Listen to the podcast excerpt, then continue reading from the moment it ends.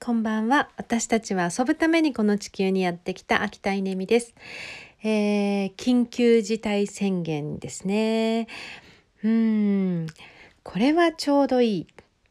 というふうに発想を転換してみる、えー、まあ、コーチング今日もやってたんですけど、えー、これはちょうどいいと考えた時にうんと、まあ、家にいなければならないわけですよね。ということは家の中でできることをするのがちょうどいいということですね。えー、家の中でいることをするの私すごい得意なんですけど、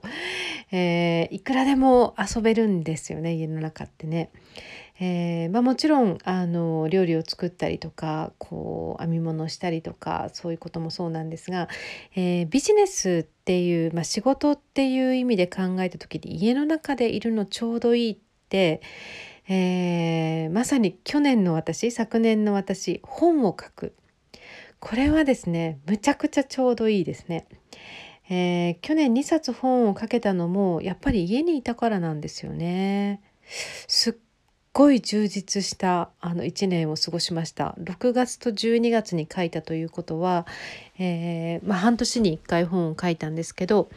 えー、ということはもう本当に家にいたからできたっていうあれがもし出張がたくさんある年だったらあのできなかったですね。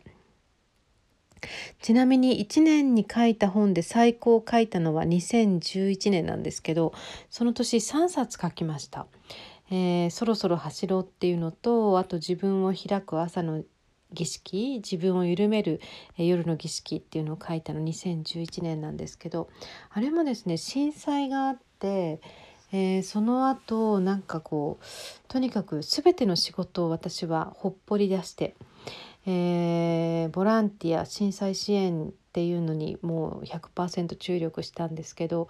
そのその年っていうのはだからなんだろうな仕事がな仕事しなかったんですよね。仕事しなくて被災地に行ってもやることなくて みたいな。あのー、そういう年だったので本が書けたっていうことがありました。というように、えー、緊急事態宣言っていうのはこれはちょうどいい。本を書く何か今までやってきたものをまとめるっていうのにすっごく適した1年になるんじゃないかなということで企業ひふみ塾のメンバーにさっきメッセージを送ったんですけど本を書きたい人は今日今年は私が、え、フルサポートします。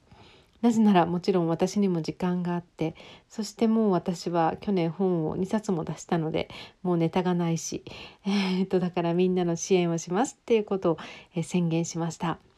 えー、ということで今年は書きましょう。